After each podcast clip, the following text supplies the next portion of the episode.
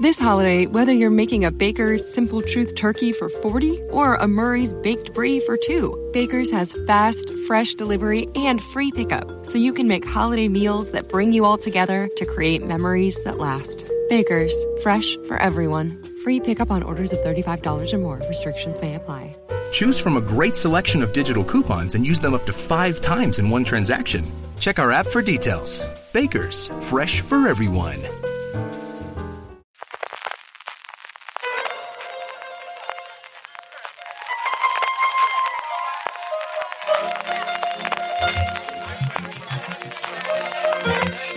Estás escuchando Fuera de Series con CJ Navas.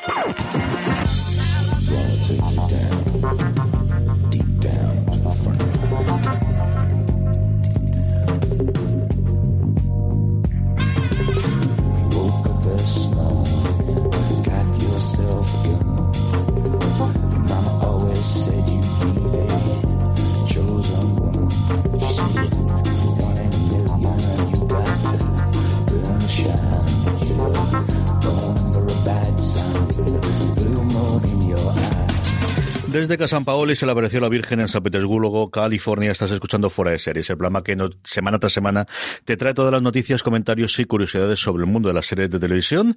Eh, bueno, pues aquí totalmente en cuatro y menos mal que tengo a Nuria detrás del estudio, porque vamos, si no, eh, totalmente vacío aquí en, Radio MH grabando el, último programa de, este mes de junio eh, de Fuera de Series. Vamos a tener dentro de nada a Marina Such, hablando un ratito con ella del uno de los grandes estrenos, desde luego, del mes y de este final de junio. Hablaremos con Francis Arrabal de todo lo que hemos traído en Fuera de Series. Tendremos una cosa muy especial que pude eh, obtener, el, además fui presencialmente el lunes pasado, la masterclass que dieron eh, Alex de la Iglesia junto con Sergio Osle eh, y presentado por David Martos gracias a Sundance TV el lunes pasado en, en Bilbao. Tendremos nuestras recomendaciones al final como siempre y las noticias, pero antes de las noticias, permitidme que os diga que, eh, bueno, en el, video, el servicio de video en demand de XN, que sabéis que tienen más de mil contenidos de series y películas y es exclusivo de Vodafone Televisión, ya tienen disponible la cuarta y última temporada de Bron de El Puerte, la serie de misterio escandinava, que es uno de los mayores exponentes de Nordic Noir. En esta cuarta temporada nos encontramos a la protagonista Saga Noren ayudando al inspector Henrik Sabro, que está intentando averiguar quién la pidió hasta su muerte a la directora del Servicio de Inmigración. Y aquellos que todavía no habéis visto El Puente, bueno, pues eh, hay una forma muy fácil para poneros al día y es que XN Now no solamente estrena esta cuarta temporada, sino que tiene todas las temporadas también las tres eh, series anteriores de esta mezcla de comentario social, investigación policial y estudio de protagonista femenina que tantísimos éxitos ha tenido y que, bueno, fue una de las primeras series, desde luego, de esta oleada de Nordic Noir que nos ha llegado, como os decía, en AXN Now, disponible exclusivamente en Vodafone Televisión. Eh, con noticias, bueno, pues tenemos varias cosas, comentamos bastantes Francis Arrabal y yo esta semana en streaming. La, quizás que se nos quedó fuera, porque tampoco lo tenías allí y la, queríamos comentar aquí, es eh, un secreto a voces, y es que ABC estaba intentando como fuese rescatar Rosan sin Rosan, esa era la condición sine qua non después de, bueno, el, el, guillotinazo que hicieron directamente con la serie, y como os digo, lo que era un secreto a voces, ya había comentado ella que eh, si mm, alejándose de la serie permitía que todo el mundo que estaba trabajando continuase, la propia Rosan lo haría, y sí, ABC ha dado luz verde al spin-off de Rosan, el título provisional es El apellido de la familia de Connors, tendrá 10 episodios y como os decía, no estará Rosan. La propia Bar decía que me arrepiento de las circunstancias que causaron mi salida de Rosan y he aceptado este acuerdo para que los trabajos de las 200 personas que forman el equipo de producción, es que mm, se dice pronto, ¿eh? pero había 200 personas detrás de la decisión de cancelar la serie, que era la serie más vista del año, por encima de The Good Doctor, que era el primer éxito que habíamos tenido en octubre previamente, eh, la serie más vista de ABC en cuestión de 25 años, la primera que le había dado el liderazgo 200 personas formaban el equipo de producción de Rosan para que pudieran ser salvados y le desea lo mejor a todos los implicados. La serie va a hacer, bueno, pues veremos qué ocurre el año que viene. Eh, la salida del personaje de Rosan de la serie, no sabemos si la matarán, se la llevarán a, algún otro lugar, porque el marido sí, después de haberlo matado originalmente en, la serie de los 80, eh, al bueno John Goodman lo seguimos teniendo aquí y Pues algo que ya se intuía, desde luego, en, esta primera temporada de, La Vuelta de Rosanne, es que el personaje de Darlene, de su hija mayor, la, interpretada por Sarah Gilbert, va a ser el nuevo centro de la serie, que si habéis visto desde luego esta temporada. Y yo recomiendo, a mí me ha, entretenido mucho, sigue eh, guardando y eh, con todos los, los, evidentemente, con todos los problemas que después tuvo la, la protagonista, eh, la verdad es que me entretuvo muchísimo esta nueva temporada.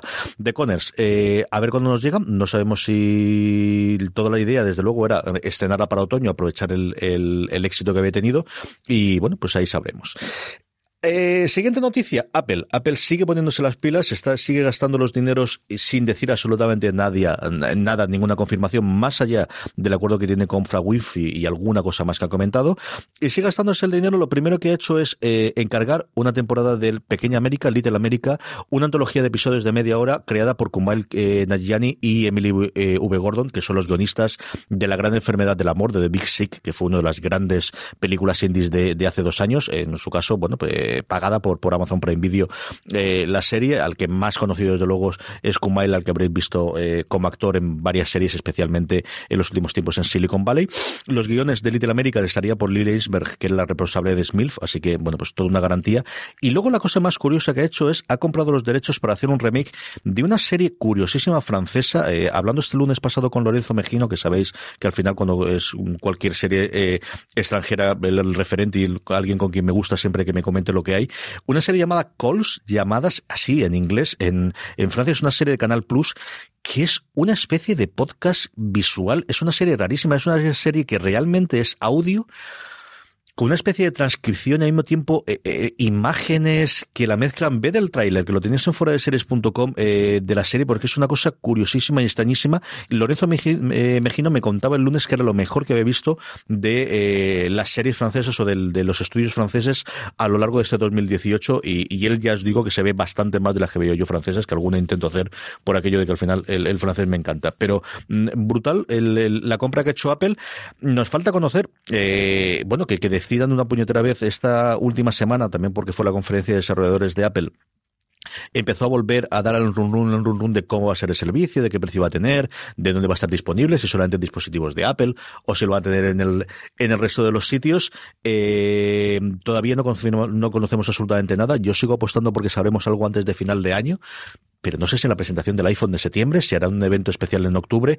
Eh, aprovecho para deciros, todavía no tengo el, el, la página web en la que os podéis suscribir, pero ya os anuncio que el próximo 18 de julio, eh, Pedro Aznar, del jefe, el editor en jefe de, de, Apple Esfera, al que algunos de vosotros me habréis escuchado haciendo el, podcast que hago fuera, eh, aparte de fuera de series, que es una cosa más, un programa de tecnología y de Apple, y un servidor que os habla, eh, estaremos en el aula, el aula de ámbito cultural del corte inglés de Elche. Eh, creo que recordar que es a las 8, pero lo confirmaré el próximo día y os pondré también, estar atento a las redes sociales de Fuera de Series, que lo pondremos el, hablando una horita, horita y media sobre el panorama audiovisual actual y el papel que puede jugar Apple ahí dentro. Invitados por el Festival de Cortos de Elche y, y contra la gentileza del corte inglés estaremos ahí hablando con todos vosotros y espero veros allí. Eh, bueno, pues un Apple que, se suma al, al resto del juego, como ya lo he hecho el año, la semana pasada, YouTube Premium.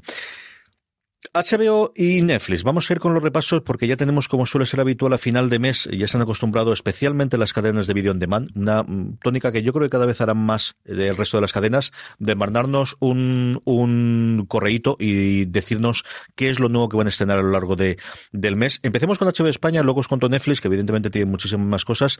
La gran apuesta de HBO para este próximo eh, mes para el próximo mes de julio es Heridas Abiertas, eh, la adaptación de eh, la novela de Gillian Flynn, protagonizada por Amy Adams, del que ya se ha podido ver algún, bueno, evidentemente los trailers y algún episodio. La crítica americana ha visto alguno y las críticas no han sido por ahora especialmente buenas. Nosotros hemos recibido los screeners y yo creo que Valentina o Maricho harán la crítica, la podéis ver en cuanto se levante el embarco en fuera de series. Desde luego es la gran apuesta que tienen ahora de inicio miniserie. Ya sabéis que la miniserie ya ya no existen a día de hoy. Como esto funcione, pues tendremos otro Big Little Lies. Eh, la idea es que, bueno, pues Camille Parter, que es Amy Adams, es una reportera que acaba de pasar un tiempo ingresada en un psiquiátrico y regresa a su pueblo a investigar la muerte de una joven y la desaparición de otra.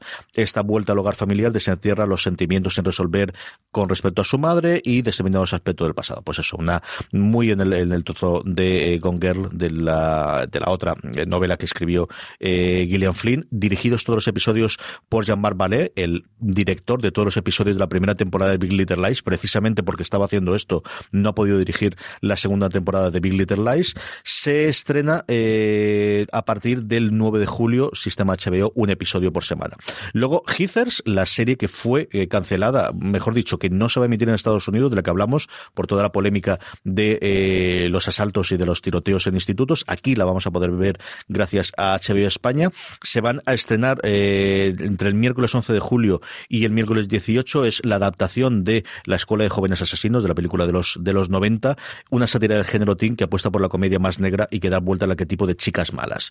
Como mínimo, como curiosidad y ver qué realmente había detrás para que, en su caso, Paramount Network en Estados Unidos decidiera no emitirla, pues habrá que verla. Y luego series que vuelven, pues una cosa curiosa de Strain, que es una serie que yo creo mejoró a lo largo del tiempo, que se tomó demasiado en serio eh, inicialmente y luego entendió que como mejor funcionaba era como una serie pulp, una eh, coproducción, o mejor dicho, creación de Guillermo del Toro y de Cartol Cuse, con vampiros, con mucha sangre, con una interpretación eh, maravillosa de, su protagonista. Como os digo, que yo creo que su primera temporada todavía no había calibrado bien por dónde quería funcionar y luego conforme el paso del tiempo funcionó bastante bien. Eh, la tercera y última temporada la tendréis disponible a partir de nada, de ya mismo el 1 de julio.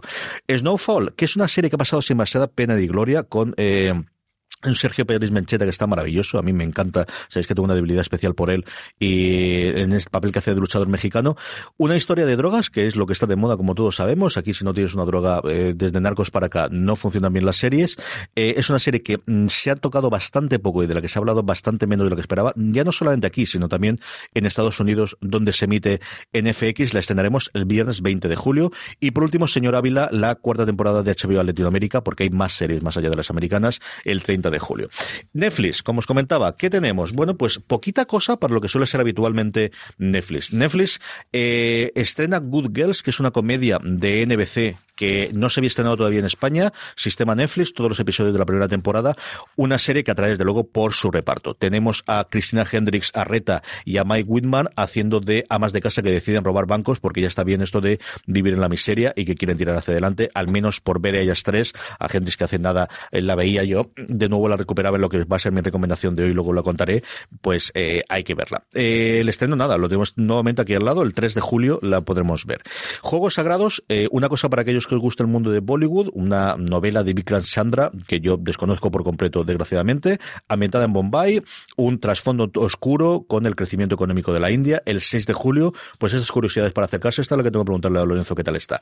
El Chapo, no se hablaba de droga, no quería droga, pues más droga. Julio, todavía un día por, por determinar, llega la tercera temporada.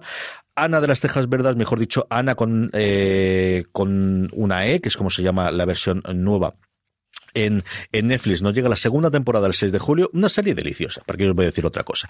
Y luego de otros estrenos, la que yo sí que quiero recomendar, que hay un montón y las comentamos también en streaming esta semana, el 1 de julio se estrena la que para mí es si no la mejor, que yo creo que también la serie de todas las temporadas de American Horror Story que más me sorprendió para bien, que fue Roanoke, que fue la de hace dos temporadas, se estrena íntegra el 1 de julio en Netflix, como os digo, un Netflix que de lo que nos ha llegado hasta ahora, aunque luego Netflix siempre a mitad de mes te sale de repente con nuevos estrenos, eh, bastante, bastante suave por lo que suele ser habitualmente la plataforma. Bastante suave para el mes de julio, porque en mes de junio todavía tenemos un porrón de estrenos, incluidos algunos de los que voy a hablar ahora, con Marina Such. Marina, ¿cómo estamos?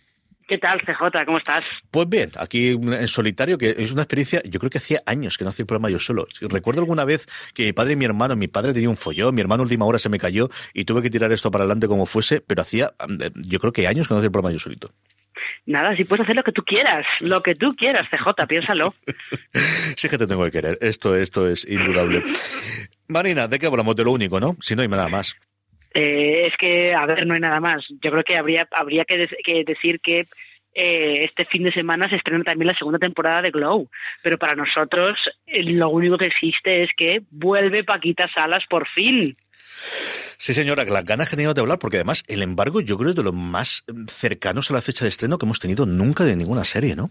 Eh, sí, porque si la serie se estrena el viernes, eh, es decir, se estrena en fecha viernes, el embargo se ha levantado jueves por la mañana. Con lo cual. No tendréis este programa en el, canal de podcast durante el miércoles por la noche, que es cuando lo subo yo, precisamente por eso, para, para respetar el embargo, que era el jueves a las 10. This holiday, whether you're making a Baker's Simple Truth turkey for 40 or a Murray's Baked Brie for 2, Baker's has fast, fresh delivery and free pickup, so you can make holiday meals that bring you all together to create memories that last. Baker's, fresh for everyone. Free pickup on orders of $35 or more. Restrictions may apply. Choose from a great selection of digital coupons and use them up to five times in one transaction. Check our app for details. Baker's, fresh for everyone. ¿Te preocupas por tu familia? Entonces, ¿por qué darles solo huevos ordinarios cuando pueden disfrutar de lo mejor? Eggland's Best, los únicos huevos con ese delicioso sabor fresco de granja, además de la mejor nutrición, como 6 veces más vitamina D, 10 veces más vitamina E y 25% menos de grasa saturada que los huevos regulares, además de muchos otros nutrientes importantes. Así que, dales los mejores huevos. Eggland's Best, mejor sabor, mejor nutrición, mejores huevos de la mañana horario peninsular. Yo creo que en parte era por los cameos, aunque luego el segundo tráiler eran con todo más de uno, ¿eh? Mm, hay muchos cameos más que no han aparecido en el primer tráiler. Y de hecho hay uno muy gordo con el que se cierra la temporada que en el tráiler no está, evidentemente. Cuéntame qué te ha parecido que tú has visto los cinco episodios. Francis y yo solamente pudimos ver los, los tres primeros porque siempre hay clases, Marina, siempre hay clases. Y yo lo entiendo perfectamente. Aquí le vas a ver episodios a la que sabe de esto, que es a Marina. Tú que has podido ver la temporada completa, que además fuiste una de las que enarboló la bandera de la primera temporada y empezó que sí, que hay que ver esto cuando estaba en ese fluxer que conocían tres personas. ¿Cómo has visto la segunda temporada? ¿Cómo la has visto en comparación? Y luego hablamos un poquito del fenómeno que se está creando alrededor de la serie y que está intentando potenciar Netflix. Pues yo creo que es sigue siendo Paquita, porque eso es así, el sentido del humor de, Javier Calvo y de Javier Ambrosi está, está intacto. No hay tantos one-liners y frases memorables como, como en la primera temporada, no es lo mismo, también en la primera temporada hay que tener en cuenta que estaba el factor sorpresa y el factor novedad. Pero aquí yo creo que han hecho, los Javis han introducido una cosa que se nota un poco en la película de la llamada, que es que han introducido como cierto, no sé si cierto aire de melancolía, pero como que está un poco más potenciada esa sensación de Paquita de que se ha quedado eh, atrás. Eh, la vida ha seguido hacia la vida ha seguido corriendo y ella se ha quedado desfasada, se ha quedado anclada en, en un momento en el que pues no termina de encontrar su hueco por ninguna parte. Y yo creo que eso le da, le acaba dando como un, un pozo emocional más más, yo diría que está más acrecentado una segunda temporada que en la primera.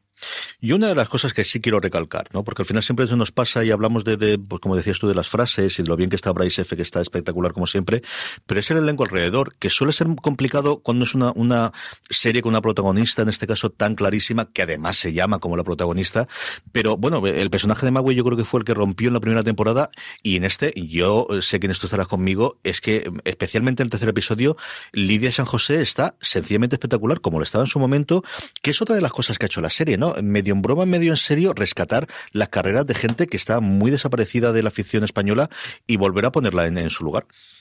Sí, es, es, muy curioso que lo de Lidia San José, que en la primera temporada es un poco como, bueno, pues un, como un metacomentario, un, un chiste, más que un chiste, como que ella se presta un poco a, a reírse de, esa imagen de, de la actriz niña de a las once en casa y que luego, bueno, pues se queda un poco más desaparecida, ¿no? Pero es cierto que la segunda temporada la aprovecha muy bien y tiene un episodio, el tercero, que está centrado todo en ella, que es realmente, yo diría, no sé si va a ser de los mejores capítulos de la ficción española que hayamos este año, pero por ahí va a estar, ¿eh?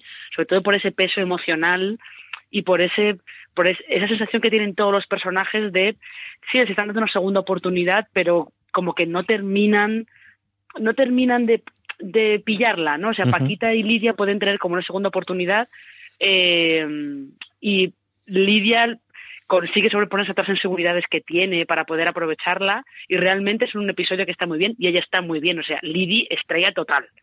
A mí me encantó, es de los tres episodios que he visto el que más me ha gustado de todos y, tuve que parar un par de momentos el, episodio y decir, ¿qué le está pasando a esta pobre mujer? Eh, cuando llegó el guion, porque tienes que aceptar hacer lo que hace. Es decir, yo creo que eh, personalmente tiene que ser un episodio chungo de hacer lo que se le tiene que pasar a esta chiquilla, bueno, chiquilla, a esta mujer a día de hoy. También eh, yo tengo recuerdo todavía de las 11 en casa, de ella, de, verla en televisión, cuando recibe este guion que al final es su propia vida.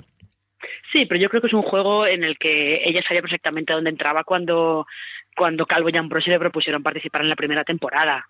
O sea, y aparte que también eh, algunas entrevistas que ha dado Lisa José, como que ella tiene, asumió hace mucho tiempo que bueno, pues que eh, la carrera de interpretación que pues no iba a salir por donde a lo mejor podía esperar y se dedicó a otras cosas y estaba feliz y no tenía ningún problema. O sea que esto ha sido una recuperación un poco inesperada en este caso, pero ella ha entrado desde el principio, ha entrado en el juego y ha entrado perfectamente en, en el metacomentario, que además yo creo que es, curioso porque hay, aparte de todo lo que pasa con Lidia San José, que es como una versión alterada de, de su camino profesional, como quien dice, hay muchas cosas autobiográficas de los Javis en, esta segunda temporada. Es, muy curioso que hayan metido todavía más cosas autobiográficas de ellos, especialmente en el último capítulo.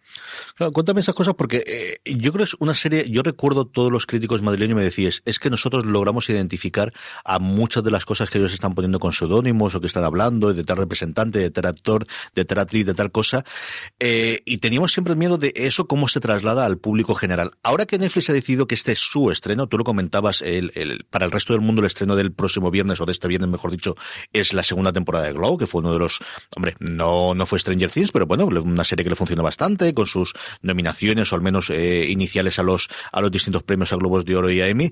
El estreno en España es esta. La cabecera que había de la newsletter del pasado mes de mayo para junio era Paquita Salas. ¿Cómo eh, mm, ves que, que pueda funcionar? ¿Realmente les puede funcionar tan bien como ellos esperan esta serie aquí dentro de España? Eh, yo creo que yo creo que sí, pero yo creo que tiene que superar la barrera, que es una barrera un poco, a lo mejor tenemos la culpa nosotros de haber creado esa barrera. Tiene que superar la barrera de que haya gente que crea que si no sigue ficción española o si no conoce a, a pues a los a la gente que hace ahora la ficción española que no se van a enterar de nada y que no van a disfrutar la serie y es mentira eh, puedes disfrutarla perfectamente sin saber quién es nadie de la gente que menciona Paquita porque ellos sí que te dejan claro que pues para Paquita es algo importante, por ejemplo, conseguir eh, que algún actor suyo entre en el secreto de Ponte Viejo, aunque tú no hayas visto nunca esa serie, no sepas de qué va y no tengas ni idea de lo que está pasando, pero sabes que es algo importante para Paquita. Eh, y lo mismo le pasa pues cuando interacciona con algún, algún actor famoso o alguna actriz famosa que a lo mejor tú no la conoces, pero sabes perfectamente que es alguien porque para Paquita es algo, es algo importante. Es lo mismo que nos pasa cuando vemos una serie estadounidense y hacen referencias a gente que nosotros no conocemos de nada. Es como cuando hacen referencias, por ejemplo, a algunos cómicos eh, de stand-up clásicos de ellos, ¿no? Tipo Don Rickles y cosas por el estilo, que nosotros no tenemos por qué conocerlos de nada, pero por el contexto entendemos que para ellos son muy importantes. Los Javis de la primera temporada no eran los Javis de esta segunda temporada. Eh, el éxito les llegó de la mano, desde luego, de, Operación Triunfo, pero también con, el rescate que tiene Netflix esta serie. Eh, ¿Les notas a nivel de guion que, han interiorizado el que ya no son esos chicos que empezaban a hacer cosas y que tenían una mm, obra de teatro que era, bueno, la comidilla de Madrid, la gente empezaba a ir a o dos tíos de los, yo creo que se los rifa todo el mundo a día de hoy para que les creen cosas? Yo creo que no. Se nota que tienen un poco más de dinero, eso sí. Se nota que ha habido más presupuesto. Eh, se nota que han, tenido opción de acercarse a más gente. Cuando veáis el último capítulo sabréis a lo que me refiero. Sé de que se nota que han podido llegar a más gente y de que más gente se ha tomado un poco en serio porque ya los conoce. Pero yo creo que no, que no se nota no se nota que ahora de repente sean famosos o que sean más famosos. Lo que se nota es cierta evolución en los temas que les interesan y sobre todo evolución en el personaje de Paquita. O sea, Paquita, eh, cuando veáis la temporada os daréis cuenta de que es un personaje que está como muy... Sí, nos podemos eh, reír un poco de que está muy desfasada tecnológicamente y de que le pasan un montón de cosas de cosas eh, humillantes, pero es un personaje que tiene mucha dignidad y que tiene ella lo que es arrastrarse no se va a arrastrar nunca. Con lo cual yo creo que esa evolución de Paquita está muy lograda, está muy bien. Sí, yo creo especialmente el primer episodio, ¿no? De ya está bien que siempre le pase todo a ella y que nunca reaccione. Yo creo que el primer episodio eh, tiene un par de momentos de aquí estoy yo y si he podido con lo que pasó adelante, no voy a dejar de poder yo con los que me roban el dominio o con los que me hacen otras barrabasadas mucho más importantes después. Hasta aquí podíamos llegar. Sí, sí, también se nota mucho, por ejemplo, también en el, en el episodio de uno de los grandes de las grandes apariciones invitadas de la temporada, que se sabe que es Ana Obregón. En toda esa trama con Ana Obregón se nota también perfectamente eso, eh, que Paquita tiene su dignidad y que Paquita tiene también su corazoncito. Y de hecho que tiene, que tiene un corazón muy grande Paquita y que aparte muchas de las cosas que le pasan, pues, es un poco culpa de eso. ¿No habéis tenido la, invitación de prensa? Yo creo que es mañana, ¿no, Marina? Cuando se realiza. Al final no habéis tenido todavía las entrevistas y todo lo demás. En el momento en el que estamos grabando esto, todavía no. Tendremos seguro más contenido en, en fuera de series que lo tenéis, eh, porque se habrá bofetadas para ir, ¿eh? ya, sí, muy probablemente esto es, desde luego, es el evento el evento social del verano en Madrid, porque además encima el preestreno coincide con el principio de las fiestas del orgullo, con lo cual esto puede ser un poco la locura. Eso decirte yo, que pilla todo demás. La otra cosa que tenía curiosidad, ¿no? Venimos de, bueno, de la afición española de hacer algún pinito, pero especialmente de la afición española en Netflix, del exitazo que ha tenido La Casa de Papel, y yo creo que esta es la primera apuesta que ellos tienen de vamos a meter dinero. Han hecho el juego, eh, bueno, el propio Hastings hablando de Paquita Salas. Eh, ¿Crees que esta la pueden vender internacionalmente como alguna de las otras series que hemos tenido? Pues, eh, pues va a ser interesante, eh, va a ser interesante cómo se traslado, porque realmente la segunda temporada de Paquita se lanza el viernes, es un estreno internacional, no es solamente en España, esto se lanza en los 190 países en los que está en los que está Netflix. Entonces yo creo que tiene un poco tiene un poco ganado el terreno que ha abierto, que abrieron primero las chicas del cable, que es una serie que funciona muy bien fuera fuera de España. Luego, evidentemente, lo que abrió la Casa de Papel, y pues veremos, veremos, veremos cómo funciona Paquita Salas fuera, veremos si, yo creo que el toque ese un poco al modo variano que tiene la serie puede, puede funcionar bastante bien. Hablaba con Lorenzo Mejino este lunes cuando estuvimos allí en, el evento de Sundance TV y él me comentaba de cómo había visto, creo que era en Corea del Sur, cuatro chicas que estaban viendo simultáneamente episodios de las chicas del cable. Y dice, bueno, pues hemos conquistado. Esto es lo que ocurre, ¿no? Que al final esta cosa solamente tiene los números ellos y no lo conocemos. La última que quería hacerla, eh, Paquita Salas eh, fue igual que la eh, Casa de Papel, dos proyectos originalmente de Antena 3, que Antena 3 se quedó con los derechos de emisión en línea y de emisión en antena en abierto, porque es lo que se hacía hasta siempre. Yo creo que han empezado a emprender la, selección, la lección y no hay mejor ejemplo que A3 Media Studios, que han montado un estudio para hacer a terceros y luego quedarse ellos posteriormente los derechos de producción. Eh, está cambiando la cosa, ¿eh, Marina? Sí, pero es, que es inevitable que cambie. Está cambiando porque eh, la industria de la televisión en España está empezando a, pillar el funcionamiento de la industria de televisión en el resto del mundo. Es lo que está pasando, lo que se ha visto en Estados Unidos, por ejemplo, ahora en estos upfronts, que las cadenas lo que están buscando es la integración vertical. Yo produzco, produzco la serie a través del estudio que pertenece a mi empresa, lo emito en la cadena que pertenece a mi empresa y con lo cual me quedo con los derechos eh, los derechos de emisión internacional, si puedo los emito a través de esa plataforma de streaming que pertenece a mi empresa y si no, si los vendo, todo ese dinero me lo llevo yo directamente.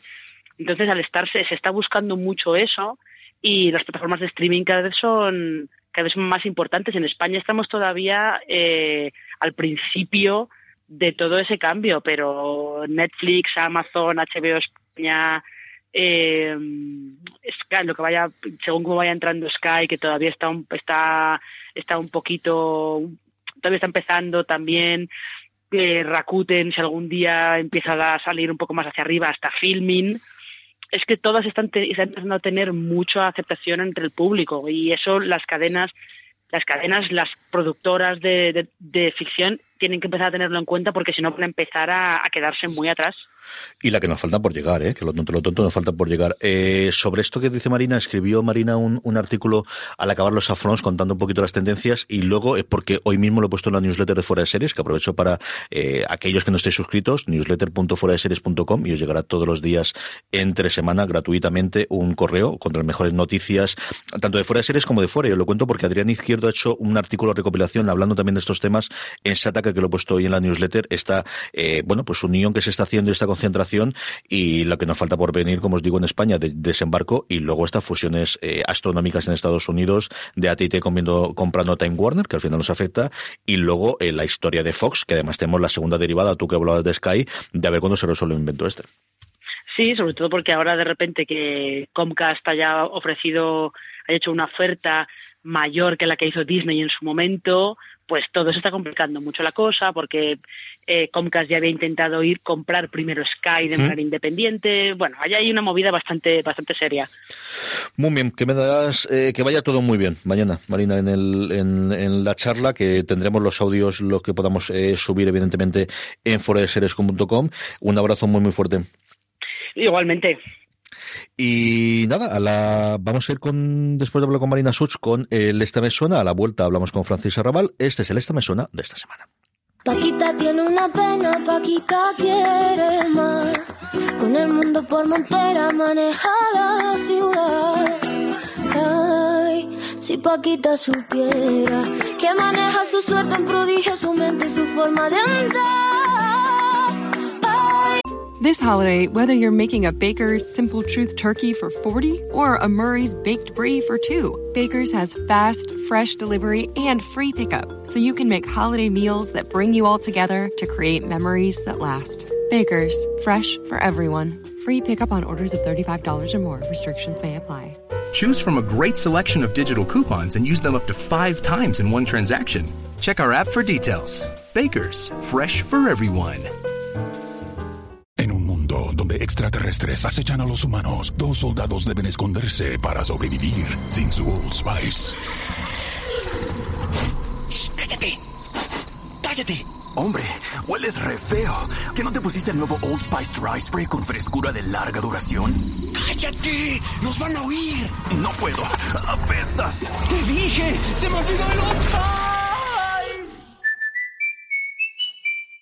Paquita, señora son que andando mucho más fácil llegar. Y dice, ay, Paquita, consiga mucho una visita. Todos te quieren, todos te buscan. Paquita. Permitidme que dé las gracias a nuestro patrocinador, a Bron, el puente en XN, y es que el puente que une Suecia a Dinamarca va a ser testigo de su último caso. Pues sí, AXN Now, el servicio de vídeo bajo demanda de XN con más de mil contenidos entre series y películas exclusivo en Vodafone TV, ya tiene disponible la cuarta y última temporada de Bron el Puente, la serie Misterio Escandinava, que es uno de los mayores exponentes del Nordic Noir. En esta ocasión encontramos a Saga Noren, policía de Malmo, Suecia, dos años después de los eventos ocurridos al final de la tercera temporada. Saga se ve ahora ayudando al inspector Henrik Sabrow, que está intentando averiguar quién la pidió hasta su muerte a la directora del Servicio de Inmigración. Durante la investigación, Saga va a tener que afrontar todos los fantasmas de su pasado y la complicada relación que se establece con Henrik, porque eh, si no se complica la vida, esto no es una serie de Nordic Noir, claro, esto, esto es lo que ocurre. si queremos ver Bron, el puente desde el principio, AXN Now también dispone de las tres temporadas anteriores. Por si aún no, no habéis conocido esa mezcla entre comentario social, investigación policial y estudio de su protagonista femenina que, le da ese toque de, personalidad a la serie tan particular que tiene, pues nada, tenéis las tres temporadas primeras completas y ya esta cuarta que acaba de llegar a AXN Now, el servicio bajo demanda de Vodafone. Nuestro agradecimiento a AXN a través de AXN Now, el servicio exclusivo Vodafone TV y a Bron el Puente por patrocinar esta semana fuera de series. No, no me mires así, o mejor dicho, no, no, no mires el iPhone así, ni el teléfono un Android así. Eh, sabíais que iba a tocar esta, era el lógico normal. Estamos intentando contactar con eh, Francis Arrabal para hablar con él un poquito de las novedades que tenemos en fuera de series.com. Mm, bueno, os voy contando alguna cosita. Vamos a tener, evidentemente, dos partes. Por un lado, la parte Westworld y por otro lado, el resto del mundo y al mundo, porque, eh, bueno, se nos ha terminado Westworld, ha habido división de opiniones en general. Yo, desgraciadamente, todavía no he podido ver el último episodio y lo comentaré ahora después con Francis eh, también lo comentamos en streaming esta semana porque estuve fuera y quiero verla con tranquilidad y es una hora y media en pantalla grande y todavía no ha habido momento de, ponerme con ella. Creo que tenemos ya a Francis al otro lado de la línea, lo pinchamos y hablamos con él. Arrabal, ¿cómo estamos? Muy buenas, ¿qué tal? ¿Cómo andáis? Pues aquí, hablando de, Westworld, hablando de Westworld para arriba y para abajo. ¿Andamos primero todo lo que no es Westworld y todo lo que es Westworld después o cómo quieres hacerlo? Pues si quieres, sí, porque esta semana es que hay un mundo mundo entre Westworld y, otro mundo sería filo fuera de Westworld. menuda semana. Pues es que está muy bien el final de Westworld, CJ. ¿Lo has visto ya o todavía no lo has visto? No, ya sabes que no. Dame, dame tranquilidad. Este... Lo sé. lo Además, se lo he dicho a nuestros oyentes que me ibas a dar la barrila, eh, digo que me ibas a, a recriminar con toda la razón esto. Este fin de semana, que tengo tranquilidad y, y pausa, lo veré este fin de semana en la pantalla grande, no te preocupes. Cuéntame todo lo que tenemos de Westworld a día de hoy y si nos falta alguna cosita que sacar de aquí hasta finales de semana en fuera de series. Pues, pues bueno, tenemos, tenemos dos, eh, bueno, dos artículos principales sobre Westworld, el de, el de cada semana, el de los análisis y eh, el de los análisis y las y las teorías de, de cada semana, el del, el del décimo episodio, el último episodio. Tenemos también el de lo que significa esa escena, esa famosa escena post créditos que, que, que está en el final del, del episodio y que no contar nada más por no hacer spoilers. Sabemos que está al final por aquello que es postcréditos, ¿no? Y ya está. Esto es como Marvel, esto, está, sí, sí, sí. esto es como Marvel, que hay otra escena al final. Y, y bueno, el, el artículo sobre el, sobre la entrevista que, bueno, no entrevista, pero sí mesa redonda que tuvo Marina con, con Jonathan Nolan y con Lisa Joy, que hicieron presentación de la, de la serie en Madrid y, y que pudieron ver el último episodio la semana pasada y estuvo allí, allí comentando con, con todos los espectadores que hubo el, el último episodio. No podían contar mucho por aquello de los spoilers, pero sí que contaron alguna cosita interesante y está el artículo completo en foreseries.com. Muy bien. Eh, más cositas que tenemos en fuera de series. Pues, pues bueno, tenemos la crítica de los dos primeros episodios del misterio de. Hanging Rock, de la serie que se estrena en Cosmo, que tiene a Natalie Dormer, la estrella de Juego de Tronos hay en la serie crítica de Marina Such, que además estaremos haciendo críticas episódicas. Habrá crítica del tercer y del cuarto episodio y del quinto y del sexto, que, que podrán encontrar en foreseries.com, todos aquellos que estén viendo la serie.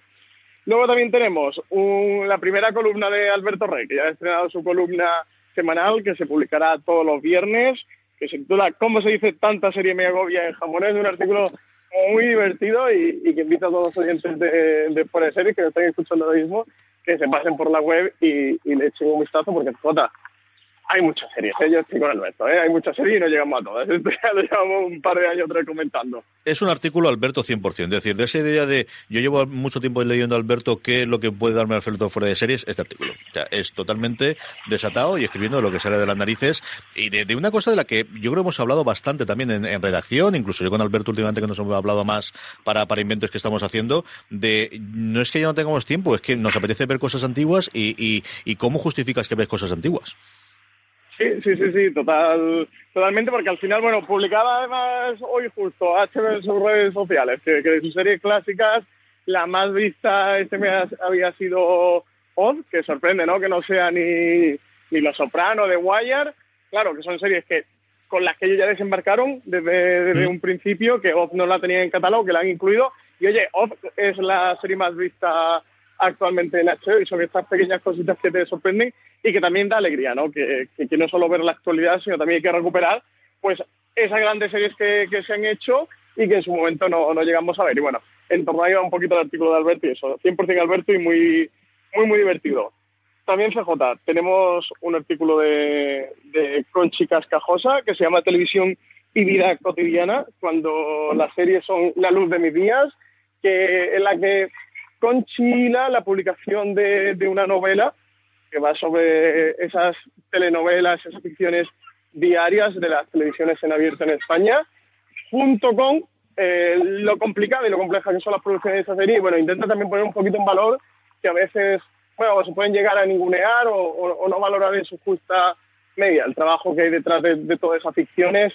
Y ahí intenta Concha un poquito hacer esa, esa reseña, ese guiño a ese trabajo que hay detrás de, de todas esas series. Yo aquí eh, algo sé del invento este por, por amistad y me aprovecho para avanzar un abrazo muy muy fuerte a Borja González eh, que nos estará escuchando y al que tengo muchas ganas de volver a ver, que hace por lo que no nos, que no nos vemos, eh, trabajando él en, en Amares para siempre, eh, es eh, una verdadera barbaridad del trabajo y el cómo sale y sobre todo el mecanismo. O sea, a mí me fascina, eh, siempre me ha fascinado el cómo se hacen las cosas, ¿no? Y ha sido siempre, y en la serie siempre me ha fascinado cómo se hacen. Yo de Juego lo más espectacular es cómo haces la intendencia y cómo haces toda la infraestructura para poder rodar en siete lugares distintos en 200. Aquí lo que me maravilla es cómo logras rodar 10 episodios a la semana porque necesitas hacerlo porque luego la gente se va de vacaciones. Entonces necesitas acelerar.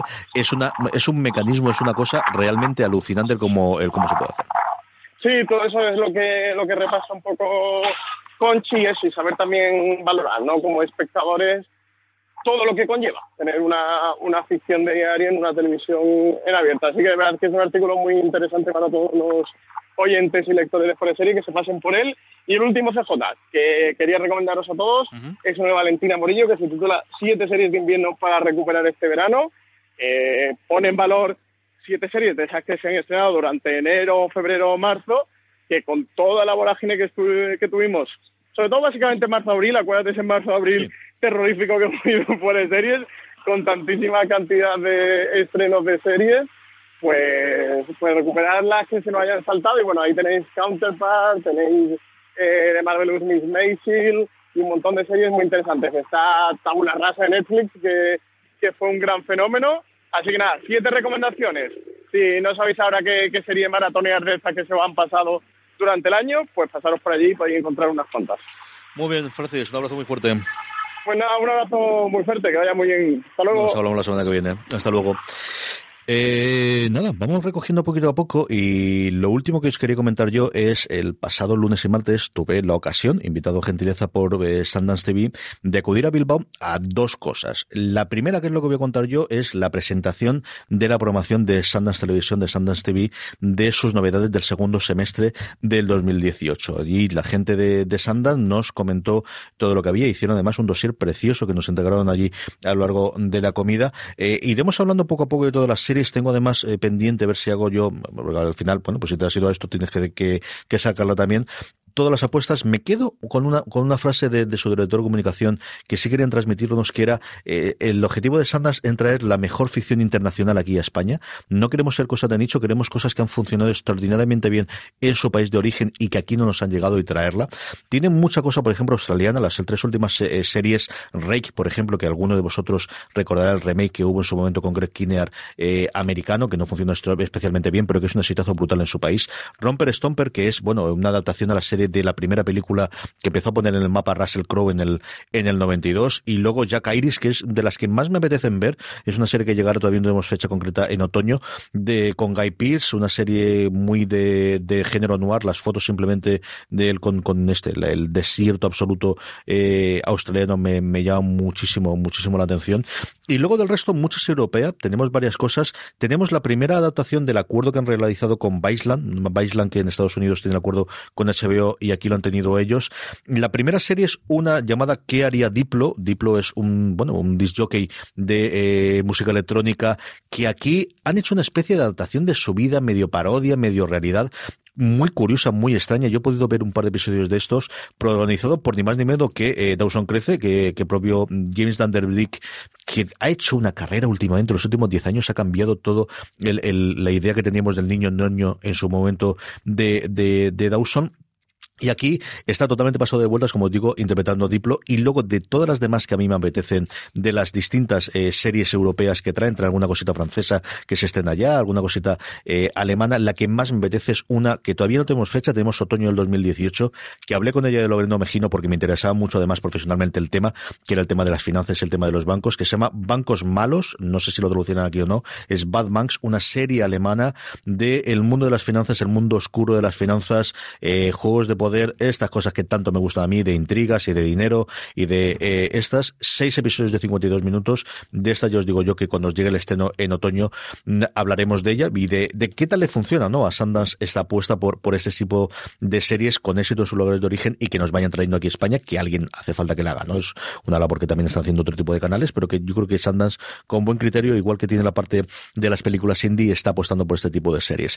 Y luego el colofón de ese día que pasamos allí en, en Bilbao era el cierre del concurso que han tenido de cortos. Todos los años Sundance TV hace un concurso de cortos, se proyecta ahí el finalista, un jurado conformado por gente de Sundance, gente de Movistar Plus y gente del sindicato Alma, que estaba ayer presentado por su presidente, y concluye, como suele ser tradicional, con una masterclass. Eh, tuvieron en un año a León de Aranoa, tuvieron el siguiente año a Amenábar, creo que al revés, el primer año fue Amenábar, el segundo León de Aranoa, y este tercer año fue mmm, no una charla, sino un diálogo a tres, presentado por David Martos, con Alex de la Iglesia y con alguien que yo no había visto todavía eh, mm, prodigarse en estos mundos de, de las presentaciones, que es el nuevo presidente de Movistar Plus, lo nombraron al final del 2017, Sergio Sle, y que me causó muy buena impresión, porque al final esta gente que viene de los altos cargos, sabes que, es decir, Alex de la Iglesia va a estar bien, no, no hay tu tía, y va a estar divertido y va a estar gracioso.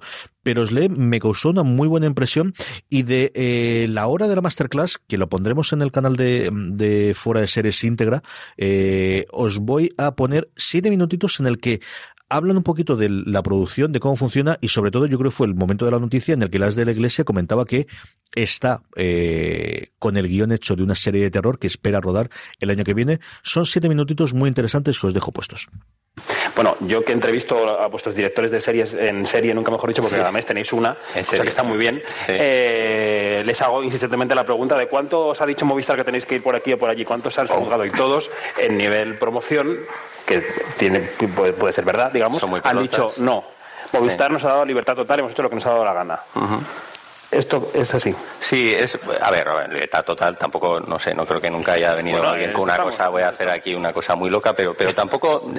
Es que, a ver, yo creo que nosotros, de nuevo, no, no somos un proveedor de contenido al uso. Eh, no.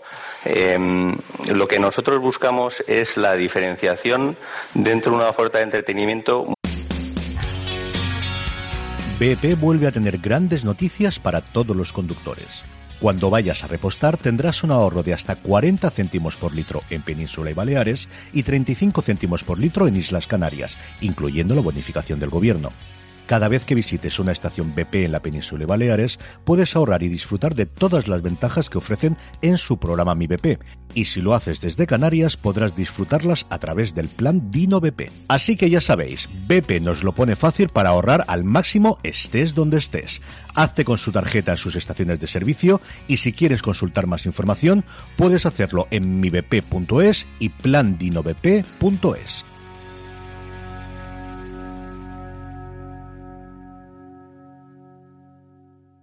mucho más amplia. O sea, yo eh, y, por lo tanto nuestra ficción tiene que ser diferencial. En algunas, hombre, tiene que ser diferencial, tampoco tiene que ser arte y ensayo sueco, porque entonces no lo vería nadie, es muy diferencial, pero lo ven tres.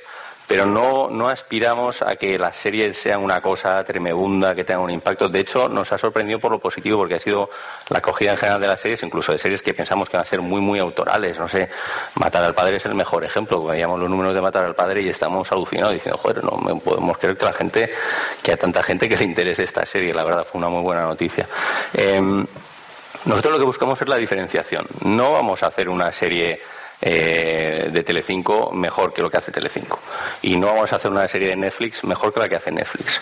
La gente que lo que aspiramos es a que la gente que quiera ver Telecinco, aunque esto suena un poco raro porque todo el mundo lo podéis disfrutar gratis, pero lo vea a través de nuestra plataforma, porque puede pararlo, porque puede ver el episodio de ayer, por, por lo que sea. Y la gente que quiera ver Netflix, pues lo vea a través de nuestra plataforma, porque ojalá tenga una experiencia eh, de uso mejor y más integrada con otros contenidos. Y lo que nosotros queremos es esa oferta, y oye, la gente que quiera ver algo de Disney, pues eh, yo que sé, Star Wars, o, que quiera ver una serie como de AMC, de terror, que quiera ver los cortos que, o las películas que hay en Sundance, pues que las, que las pueda disfrutar. Y lo que queremos es complementar eso con algo que eh, sea diferencial, que sea distinto y que te compense de nuevo que la gente se entretenga a través de, a través de nosotros.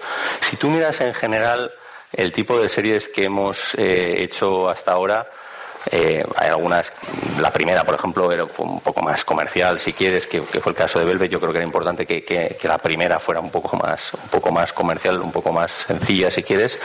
Pero todas las demás eran bastante, bastante arriesgadas y han funcionado bastante, bastante bien. Entonces, yo creo que eso solo lo consigues eh, eh, confiando mucho en los creadores, ¿no? La tan cacareada hay gente que te dice que a mí me hace mucha gracia, que dice, bueno, es que vosotros, te lo pone como un, casi una crítica, ¿no? Es decir, es que, joder, vosotros eh, confiáis mucho en los creadores, hacéis series de creador como si esto fuera una cosa no, directores de cine sí que mala, ¿no? Es... que habéis fichado a grandes directores de, de bueno, cine, pero que ¿no? sean directores de cine o de televisión o de lo que fuera da, da igual. O sea, Al Espina, eh, que es el, es el showrunner de, eh, de La Casa de Papel y que ahora está haciendo una serie con nosotros, el, el Embarcadero, eh, no es un director de cine, pero para mí es un creador. Es un creador como la Copa de un Pino. Yo no sé si es un.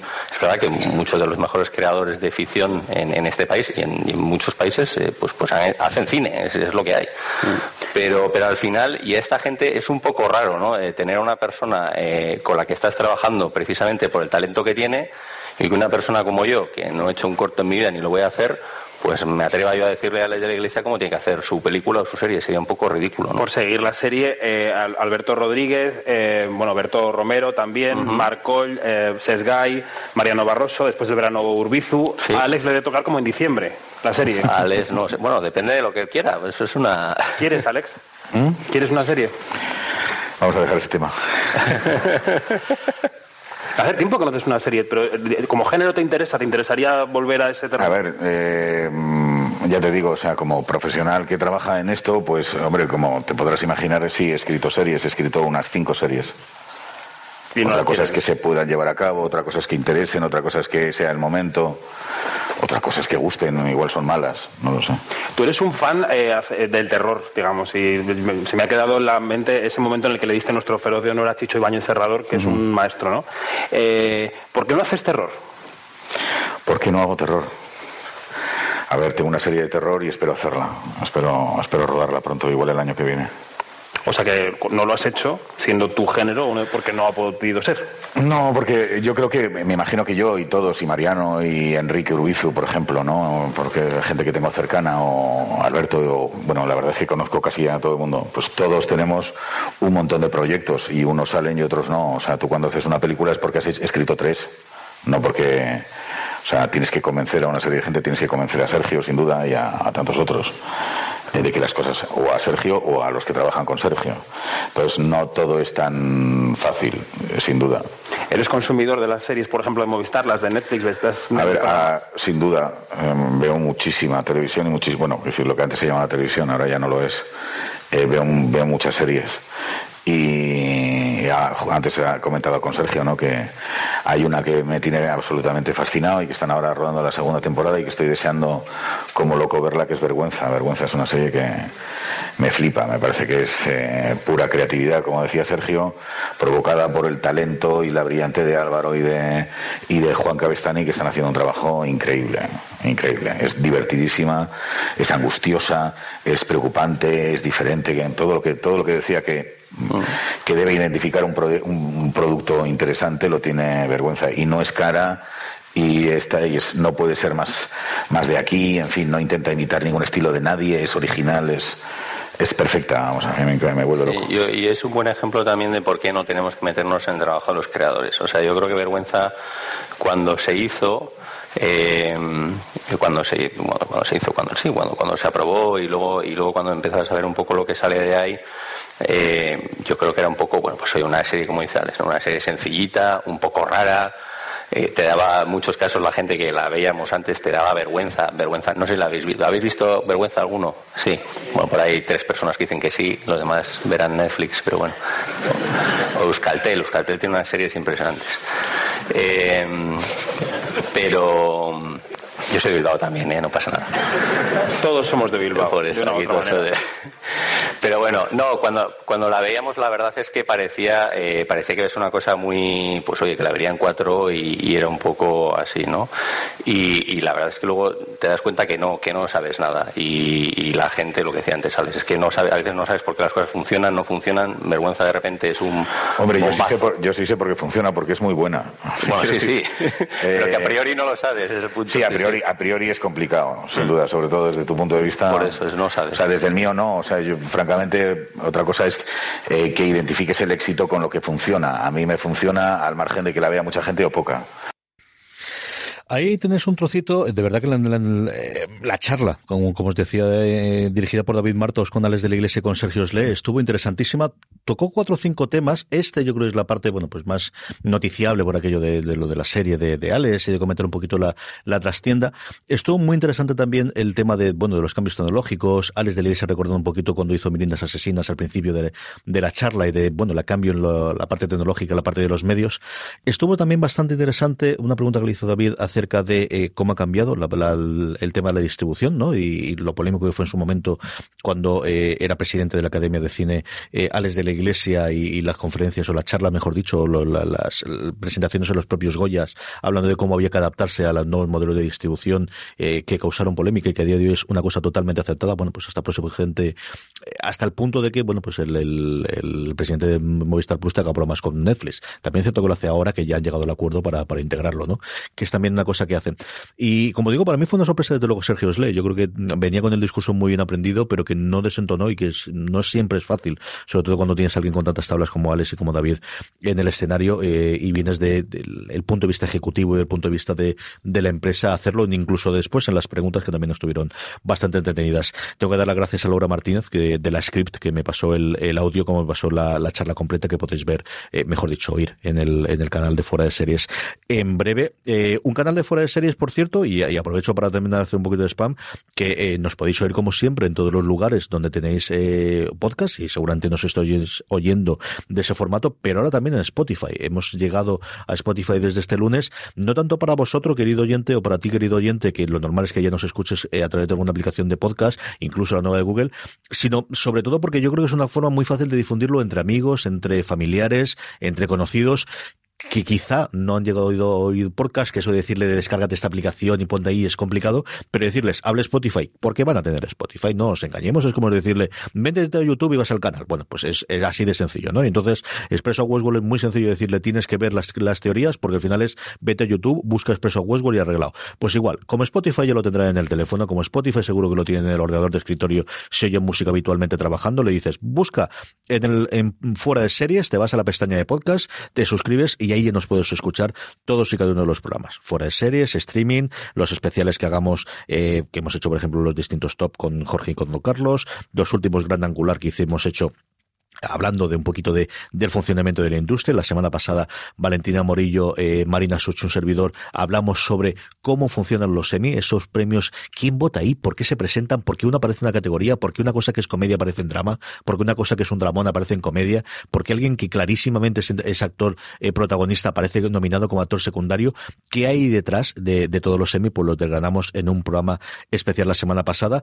Y, y nuestros reviews, que vamos a volver a, a retomarlos, hablaba Francis antes de los que vamos a hacer de comentarios de Hanging Rock en, en texto, lo vamos a hacer también en audio, vamos a tener haciendo mucha cosa a lo largo de eh, este verano y especialmente de cara a la temporada que viene. Y como me queda poquito tiempo y además estoy solo y si no me voy a enrayar, mi recomendación de la semana va un poquito al hilo de lo que comentábamos antes del artículo de eh, Alberto Rey de la semana pasada y de este, bueno, descubrimiento que se ha tenido de Oz ahora en la plataforma de HBO España y es Japan Leonard. Eh, lo tenía ahí pendiente desde hace un porón de tiempo, es una de estas series que se me quedó en, en algún hueco que tiene íntegra, que trajo aquí íntegra ahora Sundance TV y que un poquito de homenaje a ellos cuando iba a Bilbao digo, eh, a ver, tengo que hacer dos vuelos, la ida no había una buena combinación, me tocaba hacer transbordo y dije, ¿qué puedo ver al menos un par de episodios? Y cogí y dije, bueno, pues vamos a ver Japan Leonard. Y Japan Leonard es una serie muy para mí. La primera temporada tiene unos personajes espectaculares, empezando por los protagonistas que son, eh, bueno, los, los epónimos Happy Leonard, James Purfoy, al que adoro desde Roma, no tanto como mi hermano, evidentemente, que es yo creo su fan número uno, pero que a mí me encanta haciendo de Hap Collins, un Michael K. Williams, al que, bueno, todos adoramos desde hacer Omar en su época en The Wire, haciendo de Leonard Pine dos amigos de razas distintas, eh, desde críos, una relación curiosísima entre los dos, y metidos en unos de estos follones de perdedores, en este caso, rescatar un millón de dólares que se ha hundido en un coche que se hundió en un río, con una fe fatal interpretada maravillosamente por Christina Hendricks, con un Jimmy Simpson pasadísimo de vueltas haciendo no es que lo contara absolutamente nada más. Es una serie deliciosa, divertidísima y que tiene tres temporadas de muy cortitas, de estas de vamos a hacer un maratón, vamos a ver en verano, son seis episodios por temporada y que yo creo que es otra de las labores que se está haciendo, en este caso en Streaming, pero también está haciendo HBO, también está haciendo Amazon Prime, eh, rescatando muchas series ya concluidas y que a veces vale mucho la pena pararse y decir, vamos a ver, ¿qué se ha metido los últimos 20 años que valga la pena? Ahora que tengo un poquito de tiempo y que no tenga que ir a la novedad, novedad. Si os gusta eh, las novelas de perdedores, de Intigra, de este tipo de noir eh, muy el Morleona, por ejemplo, si os gustó Justified, si os gusta eh, ese tipo de serie, ese tipo de película, mm, vale muchísimo la pena que os acerquéis a Happy Leonard y con esto concluimos este Fuera de Series. Sabéis que nos podéis encontrar en fuera de series.com, sabéis que tenemos todos nuestros podcasts Allí donde reproduzcáis podcast, iTunes, iVox, el nuevo Google Podcast y también, como os decía antes, en Spotify, buscarnos allí y sobre todo recomendados ahí. Yo creo que es un sitio ideal para que la gente que todavía no oye podcast vea ahí y a partir de ahí, porque no nos engañemos, el reproductor de Spotify no es lo mejor del mundo, pero sí que te da el gusanillo de, venga, quiero oírlo mejor, quiero poder, por ejemplo, ahora ver los capítulos, que lo estamos haciendo en todos los programas para poder ver eh, distintas imágenes y, conforme lo eh, vamos haciendo el programa, bueno, pues yo creo que es un punto de entrada bastante interesante para gente que todavía no se haya acercado a podcast para poder oírnos. Ahí nos tenéis, nos tenéis también en nuestro canal de YouTube, youtube.com barra fuera de series. Tenemos todos y cada uno de los programas de análisis de esta temporada de Westworld, tanto si estáis al día como si os vais viéndolos poco a poco. Tenéis ahí a Richie Fintano y a María Santonja comentando una horita cada semana qué ha ocurrido las principales teorías alrededor de Westworld, como comentamos antes. Y con esto nos despedimos. Gracias por estar ahí y recuerda, tened muchísimo cuidado ahí fuera.